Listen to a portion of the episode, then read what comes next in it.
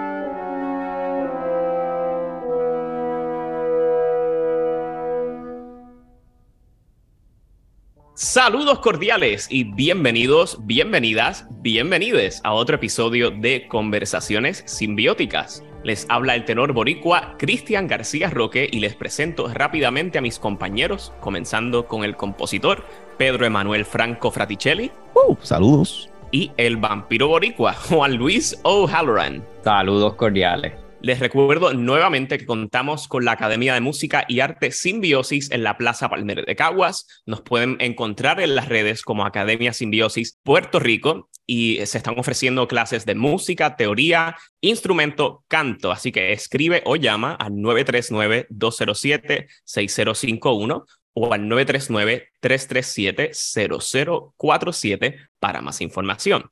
De igual manera, también contamos con nuestro Patreon, donde vamos a estar colocando información adicional sobre nuestras temporadas y episodios. Así que si desean contribuir económicamente y apoyar al proyecto, lo pueden hacer a través de Patreon. Y bueno, vamos a lo que venimos en el día de hoy. Hoy tenemos a un invitado muy especial tenemos con nosotros al doctor Francisco Cabán, violinista de nuestra Orquesta Sinfónica y catedrático de nuestro Conservatorio de Música. El pasado 5 de octubre coincidimos con el maestro en una actividad que hubo en la UPR de Calley, que celebraba los 100 años del nacimiento del compositor puertorriqueño Héctor Campos Parsi. Y para eso nos encontramos con el maestro hoy, que presentó una ponencia sobre Campos Parsi. Así que vamos a estar hablando un poco más de la vida y obra del maestro Héctor Campos Parsi. Bienvenido, doctor Cabán. Hola, buenos días y saludos a todos. Bueno, antes de eh, comenzar a hablar de la figura de Héctor Campos Parsi, hablemos un poco de usted. ¿Cómo comenzó en el mundo de la música y, qué lo llevó finalmente al violín? Eh, bueno, mi papá es un violinista eh, aficionado. Él dice que él estudió con el profesor Bello Nera en la Academia de Justo Méndez en Moca. no, no tuvo un entrenamiento formal, pero sí me inculcó desde muy pequeño ese amor por la música y mi abuelo era veterano de la guerra de Corea, la Segunda Guerra Mundial por ahí, y se aficionó a construir violines en, Moca. consiguió un libro, ¿verdad? De, un libro famoso inglés de finales del siglo XIX y cogió esa afición por construir cosas. Él era un tipo muy diestro, era mecánico y, y bueno, se, se, obsesionó un poco y bueno, y de ahí mi papá pues agarró los violines y empezó a tocar y tenía buen oído. Y pues como deben saber, mi, eh, mi tío es el Antonio Cabamba del Topo, pues ellos tenían, pues tenían, tenían inquietudes musicales. Y nada, yo a los ocho años empecé en, en, el programa especial de cuerdas para niños. Lo que es la escuela preparatoria hoy antes, pues programa especial de cuerdas para niños, empecé ya a los ocho años. Soy producto ¿verdad? del conservatorio, hice todos mis estudios eh, preuniversitarios y, y mi bachillerato también algo que nos llama la atención y es algo que discutimos constantemente es cómo uno hace maestría y luego doctorado en performance del violín. O sea, cómo es esa dinámica de terminar performance en bachillerato y luego seguir maestría y luego doctorado. Eh, los estudios eh, graduados, ¿verdad? Independientemente de la, de, la, de la disciplina, pues son verdaderamente dirigidos a la investigación aplicados al, al, instrumento, ¿verdad? Pues entonces es la ejecución de distintos repertorios. Entonces, el doctorado como tal en, ejecución, en performance, pues es eso mismo, el, componente, eh, tienes que hacer una tesis, por supuesto, pero entonces como parte de los requisitos de esa tesis es hacer un lecture recital, que eso ahora es muy común, pero pues hace como 20 años, cuando yo terminé el doctorado, era bastante innovador, digamos, ¿verdad? Para nosotros era como que, wow, espérate, hay que hacer una presentación. Y entonces, eso, ¿no? Es la investigación unida a la ejecución. Eh, hay distintos tipos, ¿verdad? No es, yo tengo un DMA, Doctor in Musical Arts, que es el componente de ejecución. Se puede hacer instrumentos orquestales, en voz, en piano.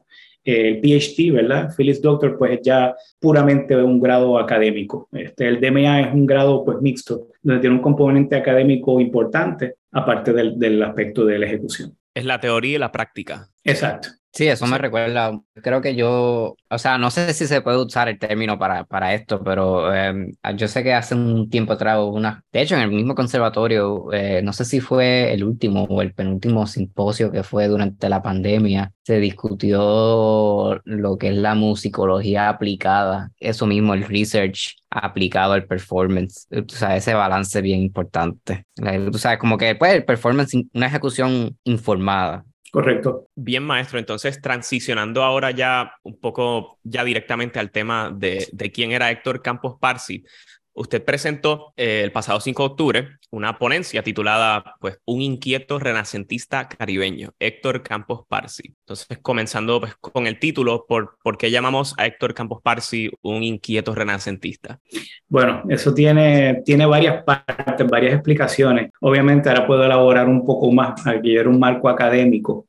Eh, pues miren, caribeño porque él es del Caribe, nació en Puerto Rico y él era muy orgulloso de esa, de esa, de esa herencia. Eh, y su afición, ¿verdad?, por la música popular puertorriqueña, por la danza desde joven y por la música cubana. Él tiene unos puntos cubanos, como seguro ustedes saben. Él tenía mucha afición por los ritmos caribeños. Eh, renacentista, porque él era un tipo muy culto, verdaderamente, o sea, hablaba el francés muy bien, ¿no? estuvo en Francia tres años eh, se estuvo codeando verdaderamente con, con las élites musicales eh, de esa época de mediados del siglo XX, como Aaron Copland, eh, Messiaen, eh, la misma Nadia Boulanger. Entonces, pues, en ese sentido era un hombre renacentista, hablaba idiomas, psicólogo, ¿verdad? Escribió este libro tan importante que, del que conversamos, la Gran Enciclopedia de Puerto Rico, compositor, administrador de las artes. Como renacentista utilizamos ese, esa palabra como una forma de describir una persona, ¿verdad? En honor a los renacentistas que eran buenos en muchas disciplinas. Humanista tal vez sería la palabra más, eh, más correcta, pero bueno, me gustó más renacentista en ese momento, supongo que se pueden utilizar las dos. Inquieto porque él era inquieto, o sea, vamos a hablar seguramente del nacionalismo, entonces a principios de los 60 empieza a ver un poco lo que es la vanguardia eh, musical de, toda esa época, entonces empieza a saltar, deja de componer, se dedica a administrador de las artes, entonces en los 70 salta a, a la escritura, ¿no? a escribir sobre, sobre música, la gran enciclopedia de Puerto Rico, es un tipo que estaba, era inquieto. y entonces, pues eso, ahí está el sentido del título de la ponencia. Inquieto, verdaderamente inquieto. Este, los otros días, pues nosotros seguimos, ¿verdad? Y si alguien nos escucha que tenga alguna pista que podamos seguir, pues le agradecemos.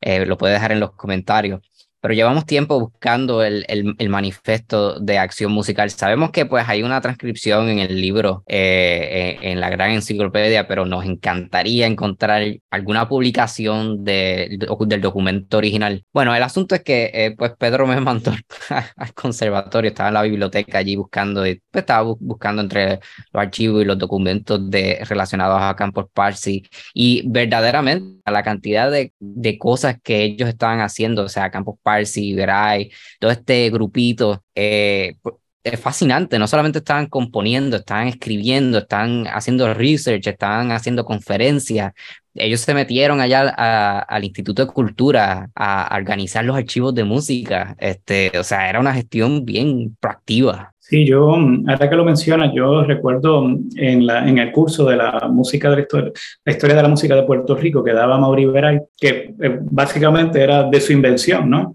Él, hablaba de estar en los archivos de, de Coamo, eh, recolectando las partes de Quintón. Seguramente el, scholar más importante que hemos tenido de, sobre la figura de José Ignacio Quintón. Y que se nos olvida que antes todo este trabajo era manual y análogo. Hoy en día tenemos la facilidad de tener un catálogo digital en el cual tal vez podemos buscar este, dónde están localizadas las obras, etcétera, antes todo el trabajo, pues eh, tenían que ir archivo por archivo, pieza por pieza. No, era tan fácil como lo es ahora. Sí, te iba a mencionar que, mira, yo mismo en, mi computadora tengo el archivo general de Puerto Rico, yo tengo ahí todo el catálogo de, obras, ahí al, toque de un dedo. Em, se pierde algo. Una de las cosas que más a mí me gustaba durante mis estudios de bachillerato y graduados también era meterme en la biblioteca, verdaderamente a descubrir cosas, meterme, ¿no? Y verdaderamente pasar, y ah, mira, aquí está esto, ¿no?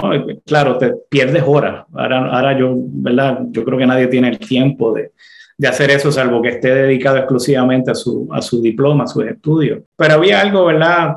Táctil de, de, de, la búsqueda esa y de la emoción del momento de conseguir una partitura. Y yo, o sea, descubrí, por decirlo de una forma, varias cosas así eh, en el seminario de la, de la Biblioteca de, Música de la Universidad de Puerto Rico. Ahí tienen, hay muchísima, muchísimo material. Es un tema que nos encantaría tocar en algún momento, ir de biblioteca en biblioteca, archivo en archivo. Este, allá mismo también, la biblioteca de la Orquesta Sinfónica, eh, meterse a rebuscar a ver qué hay.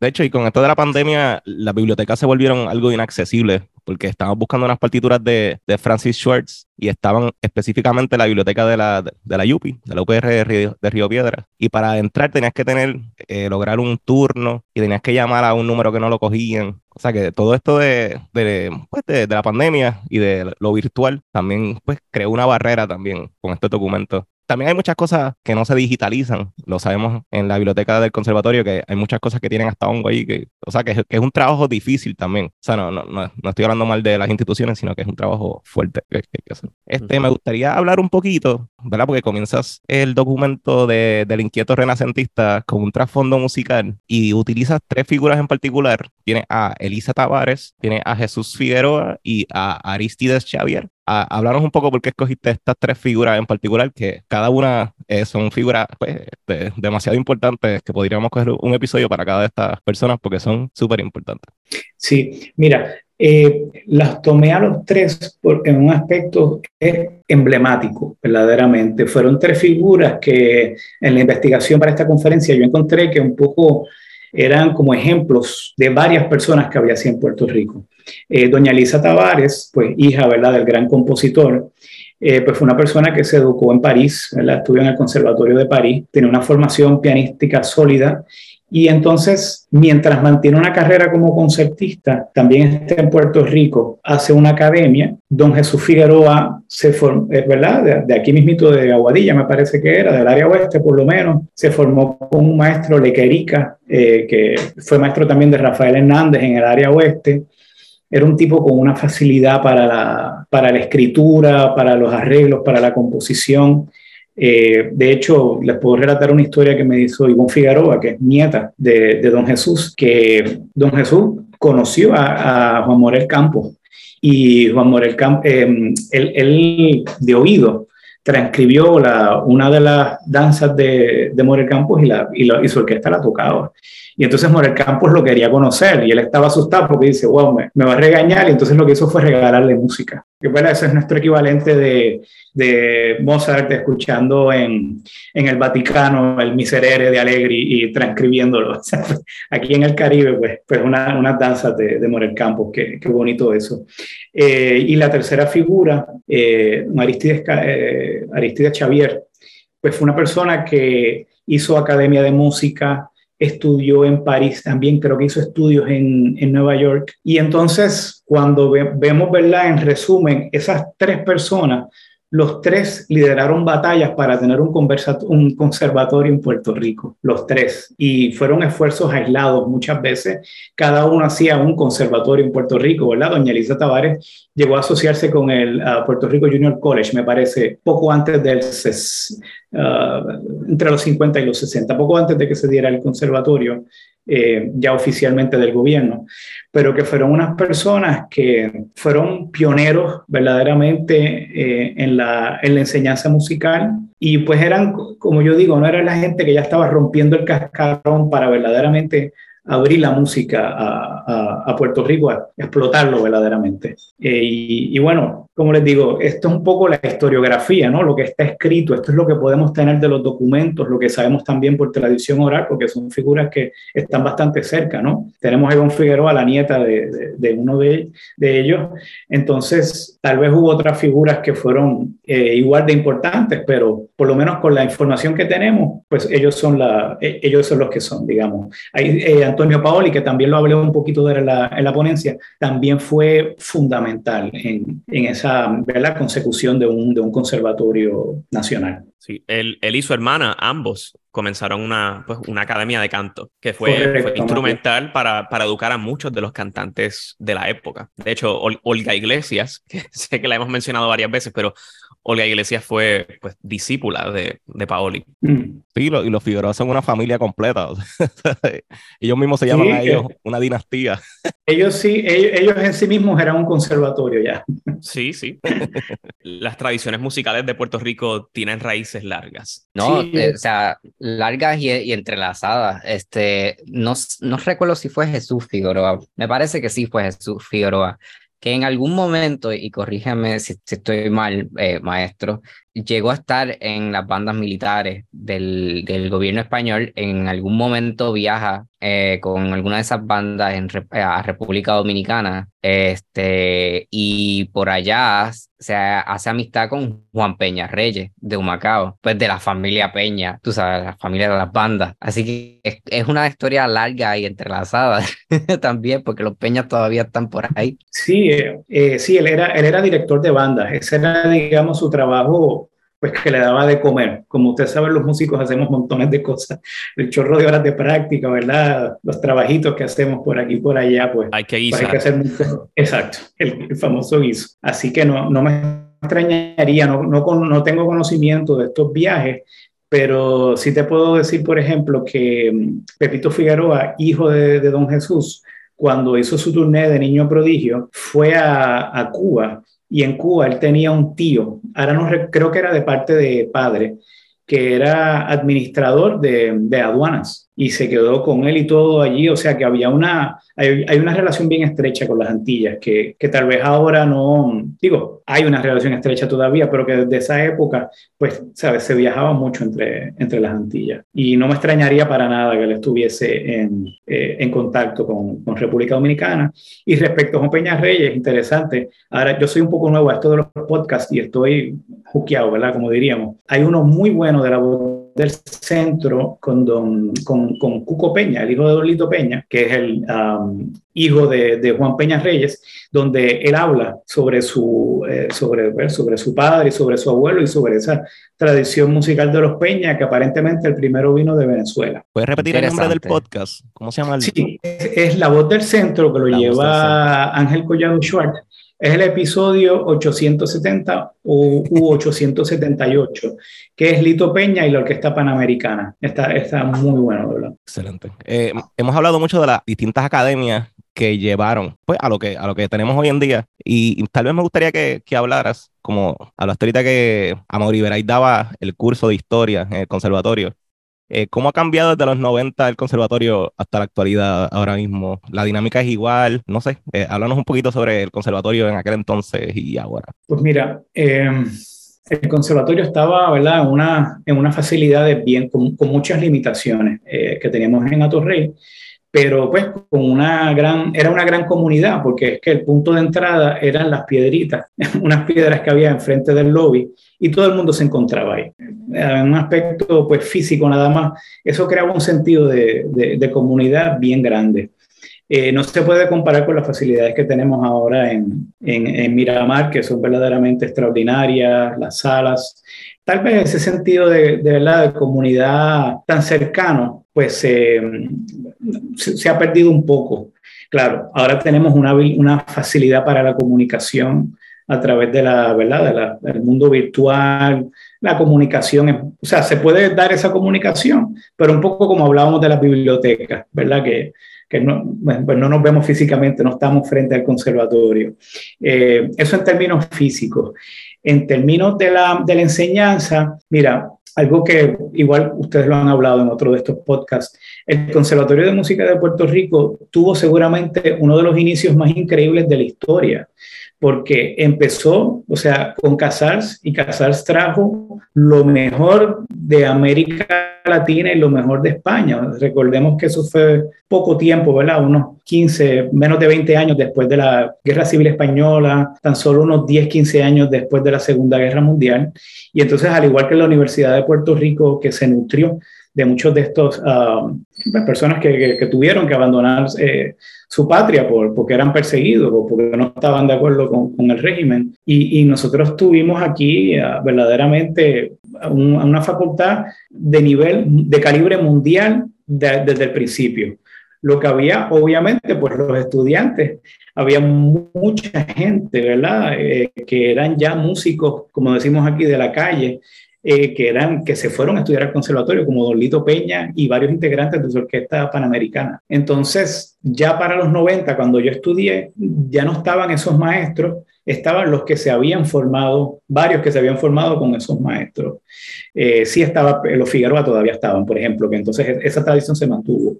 Ahora, pues nosotros somos, los que estamos ahora, la facultad que está en este momento, somos o hijos o nietos de esa primera generación recibimos toda esa, pues, toda esa información, toda esa formación europea en, un gran sentido.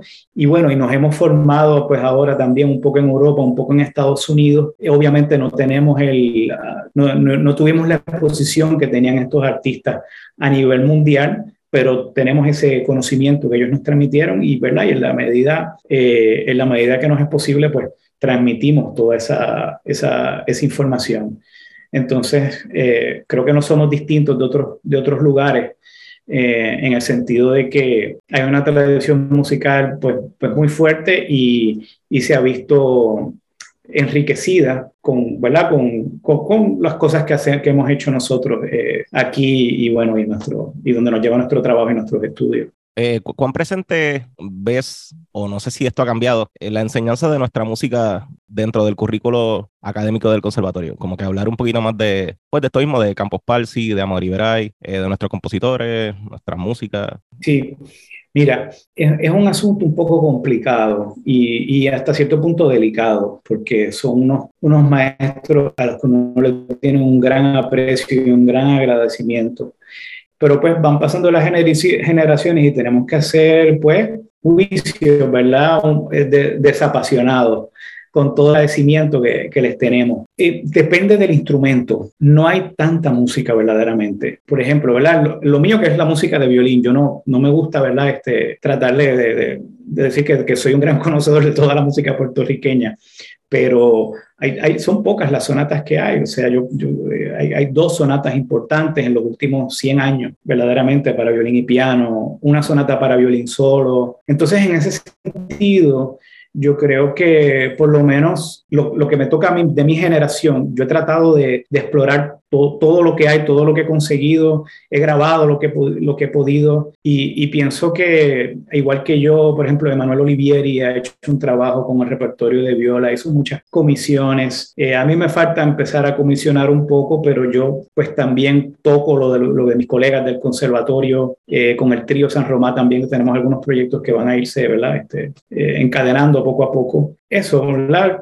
por ejemplo, del cello, pues verdaderamente no hay, no quiero decir que no hay nada, pero creo, creo que hay una sonata de Antonio Ramírez. Tal vez dentro del repertorio de voz, pues sí podemos hablar de que es más, más rico, más amplio. El mismo Campos Parsi pues tiene dos ciclos importantes. Eh, hay ciclos de Ernesto Cordero, hay ciclos de, de Jack uh, Delano. O sea que hay, hay, hay material y creo que se está, se está haciendo un esfuerzo eh, importante para, para darlo a conocer. Me preguntabas dentro de la academia. Mira, por lo menos en el departamento de cuerda, nosotros tenemos la, eh, ¿sabes? tratamos de siempre incluir una obra, sea eh, latinoamericana. O sea, pues obviamente Puerto Rico está incluido dentro de Latinoamérica, así que una obra puertorriqueña, una obra, ¿verdad?, de, del, continente americano y, bueno, este, eso tratamos, tratamos de hacerlo, pero no, es un repertorio tan extenso, esa es la, la, realidad. Tal vez las cosas que se pueden trabajar para el futuro, eh, yo creo que cada vez más la música contemporánea va a haber que insertarla dentro del currículo. Yo, por ejemplo, la música de Nicky Aponte, yo la tengo en mi currículo ya la música de Néstor Cordero. mis estudiantes la, han interpretado en, recitales de graduación. Así que, ¿sabes? Yo entiendo que estamos, estamos haciendo ese trabajo y siempre se puede hacer más, definitivamente. Definitivamente. Eh, me, me, gusta que menciones eso, de que pues que eh, se da a conocer lo que hay, pero se necesita, ¿verdad? Este, más, porque a veces, dependiendo del instrumento, no hay mucho dependiendo del tipo de conjunto. Yo los otros días le estaba diciendo a Pedro, mira, escríbete algo ahí para brass, para, para conjunto de vientos metales, se necesita, danos de comer, necesitamos algo para tocar. Este, así que un llamado a nuestros compositores, este, miren a ver esa área, esa, ¿verdad? esos instrumentos que necesitan cariño, esos conjuntos aquí. Sí, me gusta que mencionen eso de que es un trabajo personal, o sea, ¿verdad? Eh, desde tu esquina, pues ha hecho y has movido la cosa con el violín, pero pues la orquesta tiene que casi 100 músicos, o sea, cada uno de esos músicos tiene que encargarse de, pues, de comisionar música, de investigar un poco este, qué tipo de repertorio hay, este, y etc. Es un trabajo personal, tú sabes, individual de cada persona para seguir moviendo la cosa. Uno, uno dos o tres personas no vamos a hacer mucho. Sí, es como te mencioné, varios colegas, no quiero, ¿verdad? No quiero, no, quiero, no quiero que se me quede ninguno, pero hay, hay varias personas que están haciendo un tremendo, tremendo trabajo, tanto aquí en Puerto Rico como, como, como la diáspora. y continuando el tema de, la música puertorriqueña en sí y, pasando al, a Campos Parsi. Eh, maestro, usted mencionó que Campos Parsi pues, lo, lo llama un hombre renacentista porque era un hombre que era polifacético. Y de hecho, comenzó sus estudios, si no me equivoco, en biología, psicología y luego los continuó en medicina en, México. O sea que sus estudios inicialmente no fueron en música. ¿Cómo entonces fue, fue ese proceso de, de Campos Parsi de llegar hacia la música formalmente? Sí, es bien interesante. Voy a ir un poquito más atrás de, de lo que estaba conversando para dar el contexto completo. Él era una persona muy musical, eh, nacido en Ponce, pero sus primeros años los pasó en Mutuado y aparentemente vivía muy cerca de pues, pues la madre de las dos queridas maestras, de doña eh, Luz Negrón y doña Cecilia, eh, perdón, Muñoz, doña, doña, doña Luz y doña Cecilia. La, la madre de ella fue su primera maestra de piano y él tenía mucha facilidad, pero algo que no, que no menciona en la conferencia es que ya a los 11 años la familia se, se mudó. Su papá era empleado de un banco y creo que estuvieron, en, no recuerdo si era en, Albonito o Barranquita, y no es hasta los, los 11 años, me parece. O sea, él no tuvo una, digamos, una enseñanza sistemática del piano o de la teoría musical. A los 11, 12 años, eh, disculpa que no tengo las fechas claras ahora, es que viene a San Juan, empieza a tomar clases con una maestra que se llamaba Margarita Van Ring, de la que no, honestamente no tengo muchos datos, eh, ella ve que él tiene facilidad para la improvisación y, o sea, lo entusiasma a que, ¿no? a que, a que toque el piano, a que improvise, pero aparentemente él, no, ¿sabes? no tiene un conocimiento de, de, teoría muy grande porque él escribía valses, por ejemplo, tiene varios dedicados a su madre y cuando está en la Universidad de Puerto Rico, que ahí es que conoce a, a, a Mauri Vera y hacen esta, como un club por decirlo de una forma.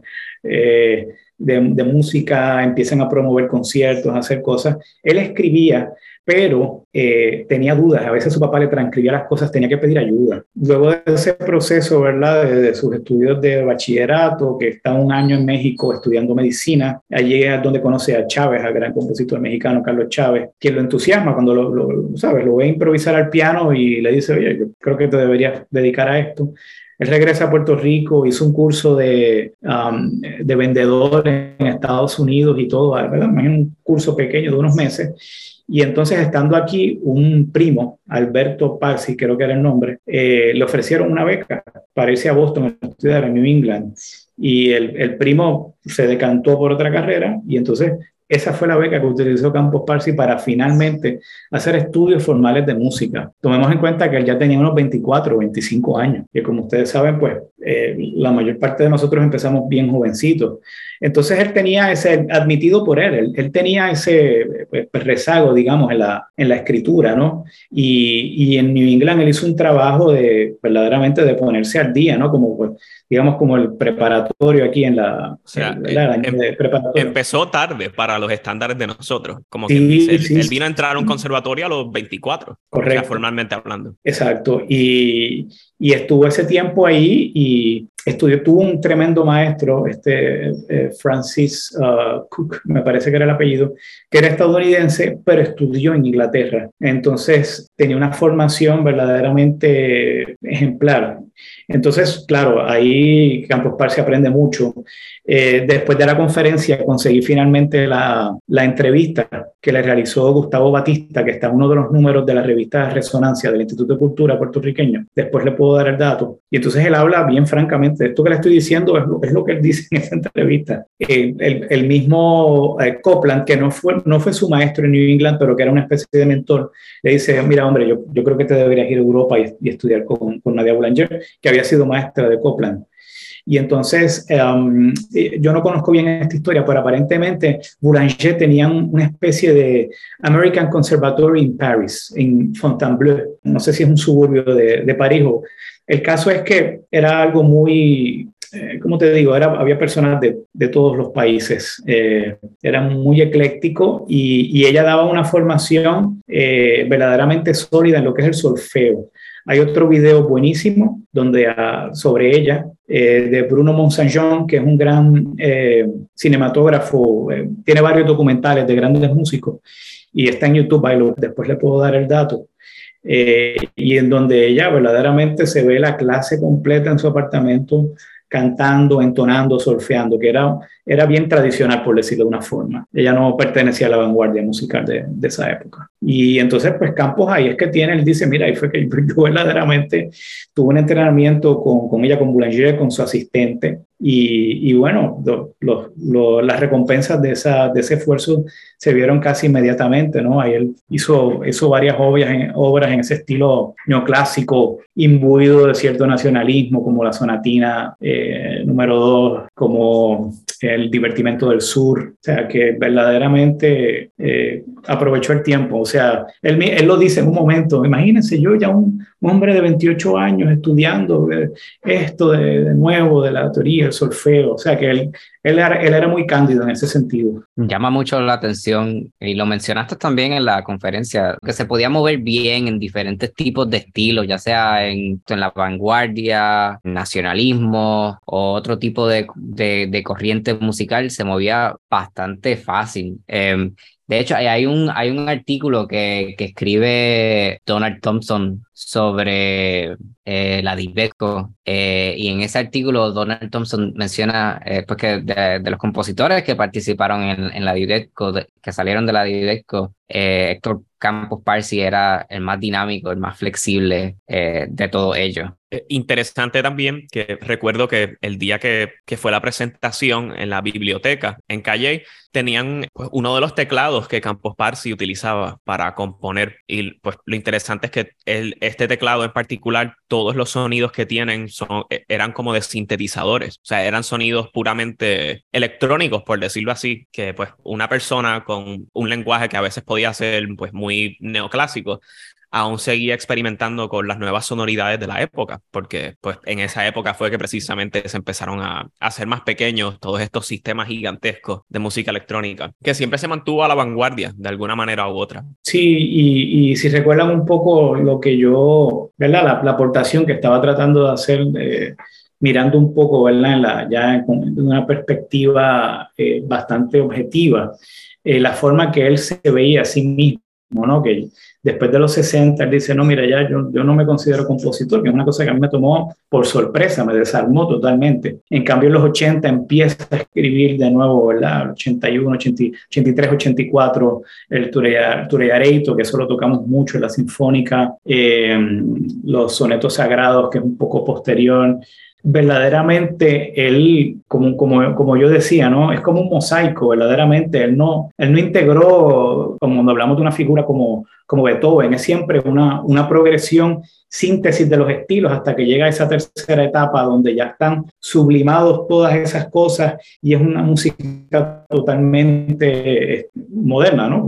incluso para los estándares de ahora se podría considerar moderna, siendo clásica. Eh, pero en Campos Parsi eh, yo veo, este, me parece que sí son los sonetos sagrados, que de momento hay partes totalmente atonales y de momento te pone algo totalmente neoclásico en una misma obra tardía dentro de su catálogo es una figura muy singular, verdaderamente. No, yo, yo no percibo como que esa, esa cuestión de la, eh, como les digo, ustedes saben que dentro de la música y la, y la filosofía está la tesis, antitesis y la síntesis. Un planteamiento, la reacción a ese planteamiento y yo lo, lo proceso a, a, mi manera, lo, lo filtro. Eh, Walt Whitman también tiene un gran poema, ¿verdad? De, de eso que no, no hablo de los poetas, hablando de los poetas muertos, no, no cojo las cosas como me las dan, sino que las escucho, las filtro a través de mí, entonces yo doy mi, mi, versión, ¿verdad? Mi, cómo yo las veo. Él, yo creo que eh, cogía todas esas cosas y, un poco así un mosaico, y un poco de esto y un poco de esto No lo, no lo metió en la mezcladora, por decirlo de una forma. Todo coexiste ahí vivo. Fíjate, esto tal vez no tiene tanto que ver, pero estaba hablando de esto hace poco y hablaba sobre, sobre la Biblia este, y cómo a veces en las iglesias, pues la versión de la Biblia que te da el pastor es su propia versión, o sea, con sus propios prejuicios y sus propias experiencias, etc. Tal, tal vez no tiene tanto que ver, pero cómo la interpretación de un texto a través de otra persona puede cambiar. Es bonito. Y de, y de las traducciones. Por eso son aguas profundas. Y ajá, por eso no quiero ofender a nadie. Pero... Todo depende del lente que uno use.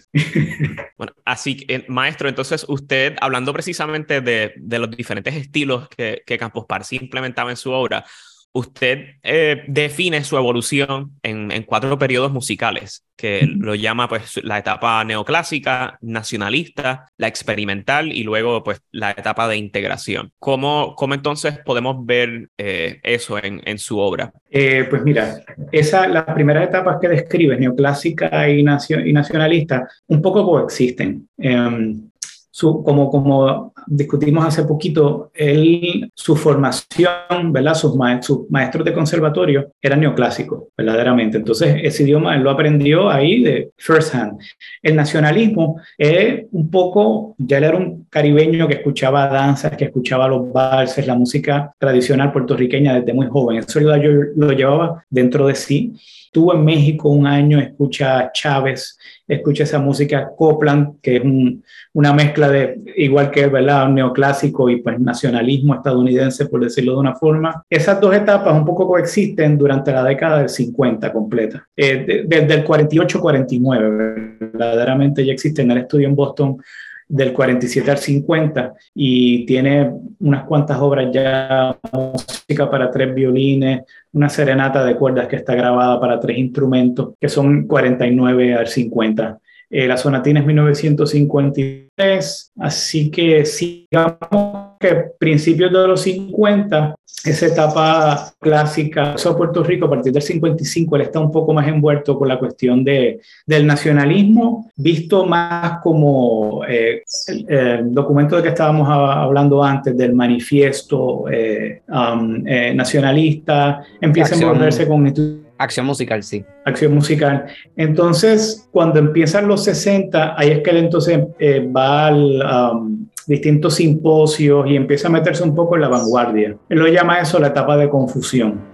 Eh, no escribe tanto, según creo recordar, creo que el, um, la, la, obra Los Petroglifos me parece que es 1967, que esa por, ¿verdad? por decirlo de una forma, pues se puede considerar de una manera emblemática el principio de esa etapa de experimentación, que en los, en los 70 es brutal. Eh, mucha música para cinta magnetofónica, eh, sintetizadores, es, una gran experimentación. Entonces, eh, esta última etapa, que fue la que pues, yo me inventé, por decirlo de una forma, que es integra la llamo integración, pero seguramente hay una mejor palabra para eso, es ya la década del 80, cuando él agarra cada una de esas distintas, de esos estilos, ¿verdad? De esos idiomas y los pone dentro de una misma obra, incluso a veces dentro de un mismo movimiento. Hay partes los sonetos sagrados, hay parte que es neoclásica, hay una parte que es aleatoria, verdaderamente son, son mosaicos.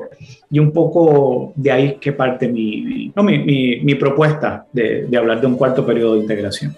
a mí me parece bien interesante que a pesar de, como dice, Nadia Boulanger era bastante clásica en su, en su método de enseñanza, eh, nunca tampoco reprimió todos los diferentes compositores a los que, con los que trabajó. O sea, que cada uno eh, conservó su propio estilo y, y, lo desarrolló. O sea, en vez de limitarlo, hizo todo lo contrario.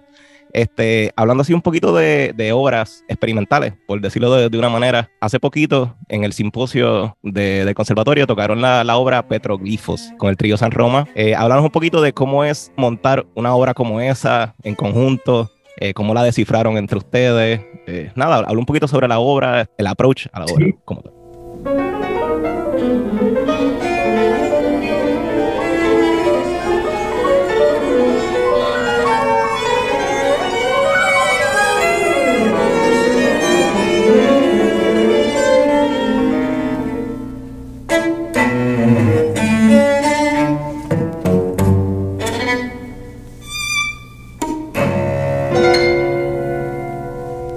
Claro, mira, es una obra, pues como mencionas, es una obra muy complicada, una obra en cinco movimientos que después de mucho trabajarla, pues yo, hablando un poco de ella, eh, justo antes de tocarla en el simposio, me di cuenta de un montón de cosas. Mira, en esa obra hay partes aleatorias, eh, el primer movimiento ha sido decafónico, me parece que hay una serie, y hay momentos donde ese aspecto neoclásico sale a relucir. Un motivo, por ejemplo, que él usa mucho, ta, ta, ta, ese motivo aparece mucho en el divertimento del sur y en la sonatina eh, para violín. Entonces, ya, desde el principio, aunque él está experimentando con, con el atonalismo, con la cuestión aleatoria, ya tú ves que él mantiene una, es como, como un pintor que tú ves los trazos, tú ves, ah, mira, esa es la, ese es algo que él siempre hace un trademark, digamos, una firma. Entonces, eh, mira, el proceso, de, el proceso de montar una obra de esa envergadura es una obra extensa de más de unos 17 minutos. Es complicado, uno siempre tiene que estudiar la partitura, pero con este tipo de música, y por la partitura me refiero ¿no? a tener todas las voces juntas, no las partichelas, ¿verdad?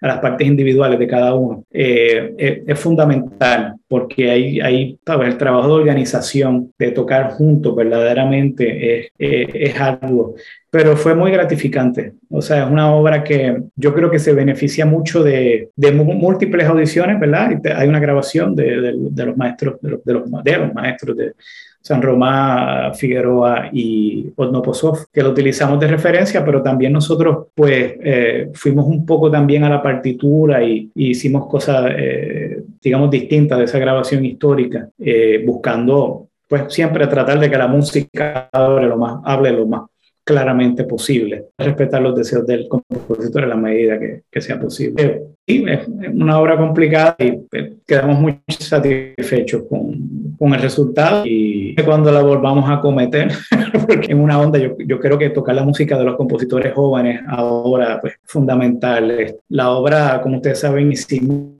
eh, de Cristian Quiñones, que nos dedicó el Folie, eh, lo hicimos para el Festival Casals, que eso está grabado, está plasmado ya.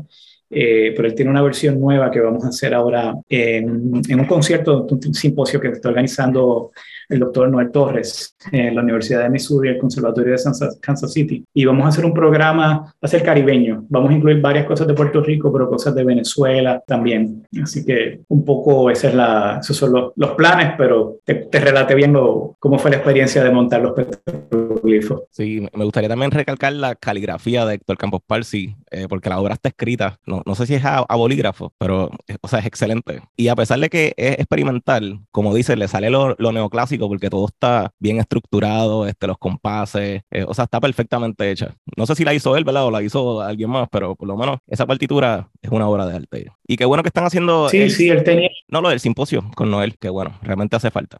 Sí, sí. Sí, Campos Parsi, a, pesar de, pues, digamos, de empezar un poco tarde a estudiar música formalmente, él compensó grandemente, ¿verdad? Y, bueno, con los maestros que tuvo, imagínate, o sea, verdaderamente eh, hay videos de la clase de Boulanger y hay niños prodigios verdaderamente de 11 años tocando Bach, Schumann. Entonces eh, es un gran ejercicio de, de, vamos, de humildad ¿no? y de verdaderamente de, de interés por, por, crecerse como, como compositor, el, haberse, el haber hecho lo que hizo. ¿no? Entonces, eh, maestro, para los eh, violinistas que nos están escuchando, ¿hay alguna obra de violín particular que se destaque del maestro Campos Parsi? sí, bueno, como la, ha mencionado mucho ya la sonatina. Mira, la sonatina, sonatina número dos para violín y piano, y pues siempre el chiste, ¿dónde está la sonatina número uno? Aparentemente hay una sonata eh, que yo no, yo no la he encontrado en los archivos, me imagino que, que estará por ahí, eh, pero él por alguna razón, a pesar de que era, la zona, que era una sonatina, él le puso número dos, me imagino pensando en la sonata número uno. Eh, dato curioso y de cosas que aprendí recientemente, allí mismo en el simposio, entre la memorabilia que había del maestro, hay un recorte de periódico de una visita que él hizo a un festival de música contemporánea en Venezuela. Le hacen una entrevista, esto aparece en el periódico El Universal, 1954 me parece que era, o tal vez un poco posterior, y él habla de su sonatina para violín y piano. Y yo estoy seguro que, que hablaba de la sonatina número 2, pero él mismo le decía sonatina. Así que, eh, bueno, dato curioso. es, una obra muy bonita. Como el bombazo navideño. Sí, eh, eh, es una obra muy bonita, accesible, a pesar de que tiene sus dificultades. Yo, por ejemplo, esa obra, una, uno de mis muchos programas de recital que me gustaría hacer es ponerla vis a vis con la sonata de Copland, que es una obra interesantísima también porque hay mucho, hay mucho de Copland en Campus Parsi. Eso tal vez no se ha, no se ha discutido lo, suficiente, pero ese temperamento neoclásico, la composición diatónica eh, primordialmente, y, yo creo que esas obras son, van juntas, van, van perfectos juntas. Los petroglifos pues tienen una parte importante de violín, pero verdaderamente no, como te diría, es, no es, o sea, es algo que tienes que ver como conjunto, no es algo para violín solo. Él tiene el cuarteto, que en 1950 importante nacionalista porque incorpora, creo que es verdad, estamos hablando de la época, o por lo menos cerca de la época de la mordaza, incluye una cita del himno nacional en el tercer movimiento. Entonces, eso es ¿verdad? algo pues, muy atrevido de su parte, dado el contexto político-social eh, que se vivía en Puerto Rico, bueno, y mundialmente en, esa época. No, y es interesante porque Campos era eh, estadista. Perdón, Campos Parsi era. Que Campos Parsi era estadista. O sea, que. que, no, mira, ese es uno de los, de los asteriscos de la historia. Aparentemente él era independentista durante por lo menos los 50 y los 60. Aparentemente ya en los 70 pues ahí hay un, un cambio grande. Ya en los 80, según lo que he escuchado, porque esto no, no, pues ya era, este, aparentemente ya era abiertamente estadista. Nice. No, o sea, interesante. Escuchar que Campos Parsi utilizó la, pues, considerando que en Puerto Rico estaba la ley de la mordaza precisamente y cualquier expresión de nacionalismo en ese tiempo, pues el artista se estaba, estaba sacando el cuello, básicamente, porque en aquel entonces eh, había repercusiones de, hasta por sacar la bandera. Y el mismo Stravinsky en Estados Unidos, si no me equivoco, eh, hizo un arreglo eh, en Boston, mientras Stravinsky estuvo en Boston, del himno de los Estados Unidos y lo metieron preso por, por hacer un arreglo musical del himno de los Estados Unidos, que pues curioso que tenemos a Campos Parsi acá, que incluye también la melodía de nuestro himno nacional en una de sus obras como manera de, pues, de protesta, por decirlo así. Este, yo, yo sé que en el caso de Veray, hay, algo llegaron a carpetear. Entiendo que hay carpeta de, de Amor y Veray. Y aunque Campos Parsi ya al final hace el brinco o hace el salto a, a, a, por decirlo así. Este, me pregunto si existe, eh, ¿verdad? No sé si es algo que nos pueda quizá hablar un poco de eso, pero la posibilidad de que también exista una, una carpeta sobre Campos Parsi. Eh, Mira, ese dato no, no, no, no lo conozco.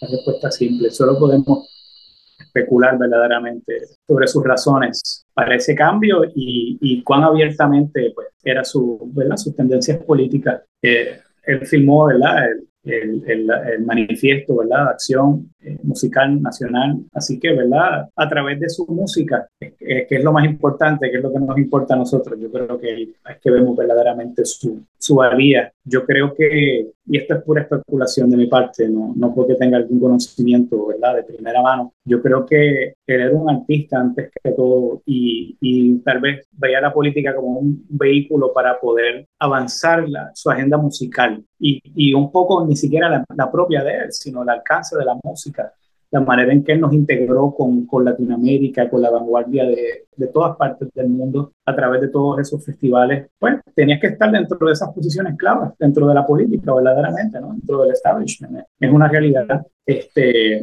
entonces, pues yo me gusta quedarme con eso. No, y hemos hablado, lo hablábamos en el episodio pasado, que ser estadista no significa que deja de ser nacionalista, sino que es un nacionalista, pero estadista, con, ¿verdad, Juan? Pues puedes hablarnos de...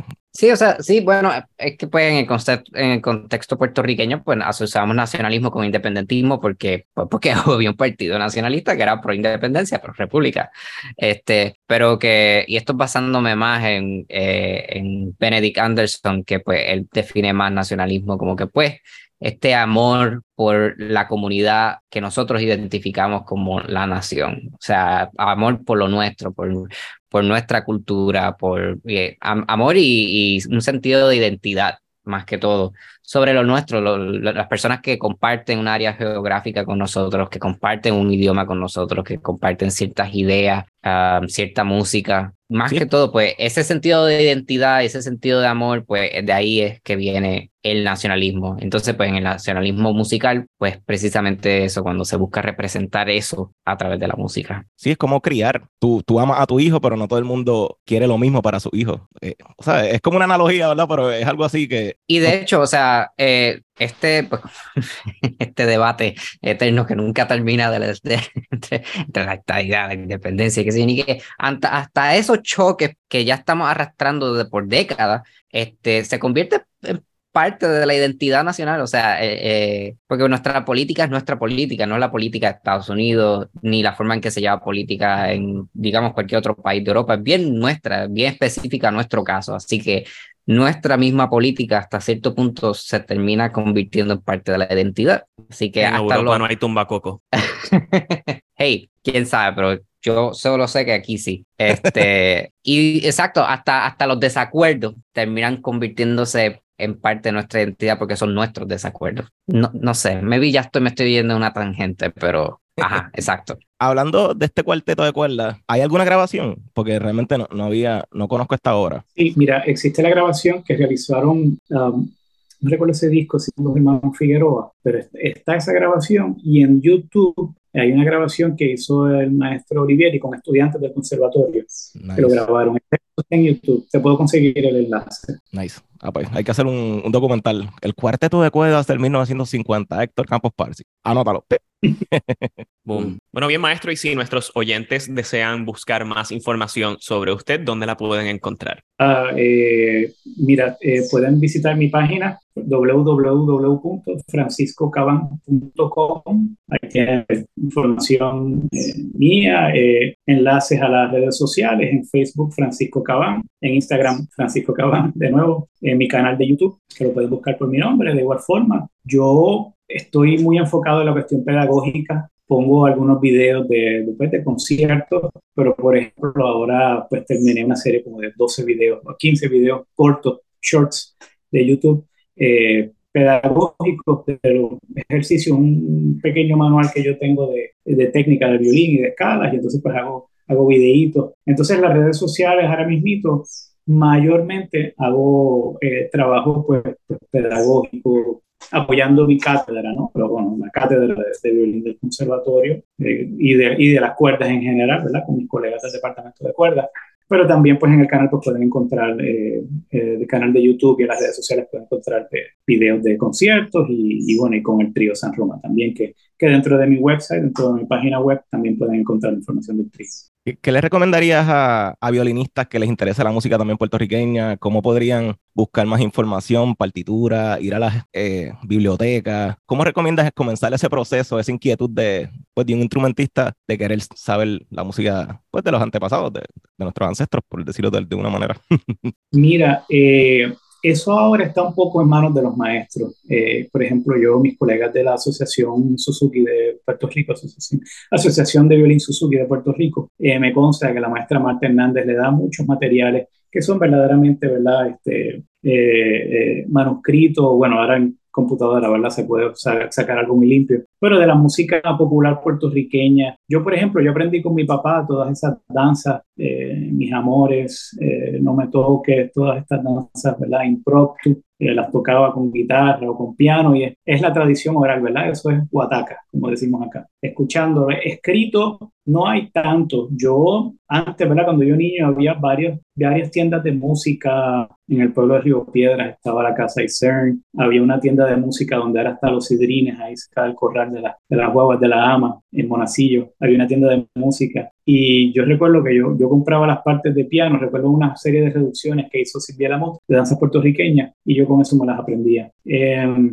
eh, excelente. Y desde la parte escrita, pues ir a las bibliotecas, eh, de la parte auditiva, pues pueden, ¿verdad? Hubo promoción de mi disco, perdón. Hola Diurna, tengo dos discos, Hola Diurna y Hola Nocturna, eh, que si, si, tienen suscripción de Spotify, porque pueden bajar y escucharlo, pero están también en YouTube. Ahí eh, el primero es pues, obras para, para violín de Latinoamérica, Ahí está grabada la, sonatina de Campus Parsi, eh, obras de compositores como eh, Luis Prado, que es un querido amigo que vive en España, que no, se conoce tanto en Puerto Rico, tiene una obra fantástica que se llama La Melodía para violín solo, una obra que me dedicó Ernesto Cordero, eh, La Meditación para violín solo, transcripciones de don Jesús Figueroa de, la, danza candorosa, Boriquén, que es una, una danza que estaba en una de las eh, zarzuelas de, de, don Jesús Figueroa. El segundo disco es Obras para Violín de América, pues incluye obras de Estados Unidos, eh, de Puerto Rico, la sonata de Jack Delano, de mi conocimiento, la única grabación que hay de, eh, de la sonata para violín y piano de Jack Delano, y arreglos míos de, de No me toques para violín solo, de Juan Manuel Campo. Así que ahí tengo, ¿verdad? La, la contribución que, he podido hacer hasta el momento de, música puertorriqueña para violín. Miki Aponte, que no se me quede también la sonata para dos violines. Bueno, Muchas gracias, maestro, por compartir con nosotros, por iluminarnos sobre un poco de la, de la vida y obra de lo que es el maestro Campos Parsi. Así que nada, estamos muy agradecidos de, tenerlo como, como invitado en este episodio del podcast y esperemos que no sea ni la primera ni la última vez. Muchas gracias por la, por la invitación y de verdad que lo, lo felicito porque es un proyecto muy bonito y muy necesario que ustedes están haciendo. Así que los felicito de corazón. Gracias. Bueno, y a los que nos están escuchando, con esto damos fin a este episodio de nuestro podcast Conversaciones Simbióticas. Este ha sido su servidor, Cristian García, el tenor boricua. Juan, ¿dónde te pueden encontrar en las redes? En las redes me pueden encontrar en Facebook como Juan L. O'Halloran, este O'Halloran O apóstrofe H A W L O R A N, este y en Instagram me pueden encontrar como el vampiro boricua. Y Pedro, ¿dónde te podemos encontrar? Uh, Peter Franks 7 en Instagram, en Facebook mi nombre, Pedro Manuel Franco Fraticelli, acepta a todo el mundo, así que bienvenidos. y a mí, bien fácil, me pueden buscar como Tenor Boricua en Instagram. El pod lo pueden encontrar en las redes como Conversaciones Simbióticas en Facebook, Instagram o en Spotify. Y en Twitter nos pueden encontrar como Simbiótica Pod. Así que muchas gracias y hasta la próxima. Música